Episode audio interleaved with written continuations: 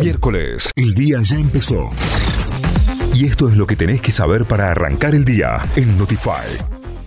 Vamos a las noticias y auspicia este mixo de noticias. Cordies Mixo, encontrarnos en Avenida O'Higgins 5450 en el Paseo de Compras Las Catalinas. También podés seguirnos en Instagram, buscanos como cordies.mixo para enterarte de todas las novedades. Títulos, noticias que llegan desde notify.com.ar.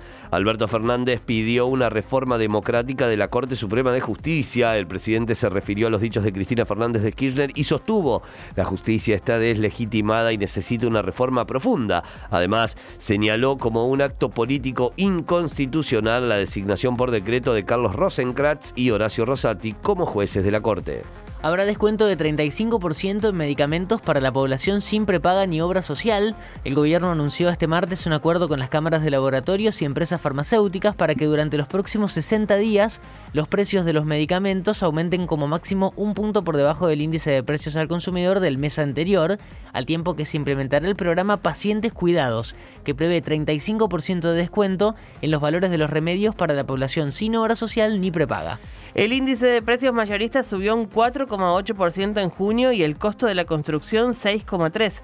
El índice de precios mayoristas subió un 4,8% en junio, como les decíamos, y la construcción 6,3% en similar periodo, informó este martes el Instituto Nacional de Estadísticas y Censos, el INDEC. De esta manera, durante el primer semestre del 2022, los precios mayoristas acumularon un incremento de 34,9%, mientras que el costo de la construcción aumentó un 29,9%.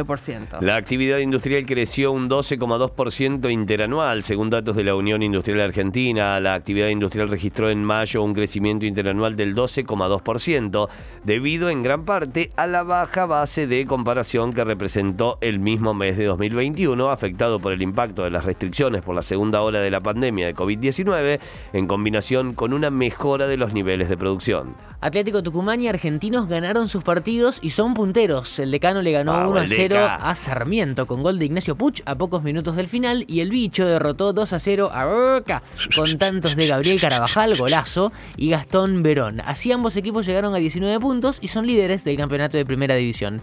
La fecha 9 continúa hoy con 6 partidos. San Lorenzo Unión, Patronato Tigre, Estudiantes Barracas, Defensa y Justicia Independiente, Lanús Vélez y Huracán Godoy Cruz. Notify, las distintas miradas de la actualidad para que saques tus propias conclusiones. De 6 a 9, Notify, plataforma de noticias.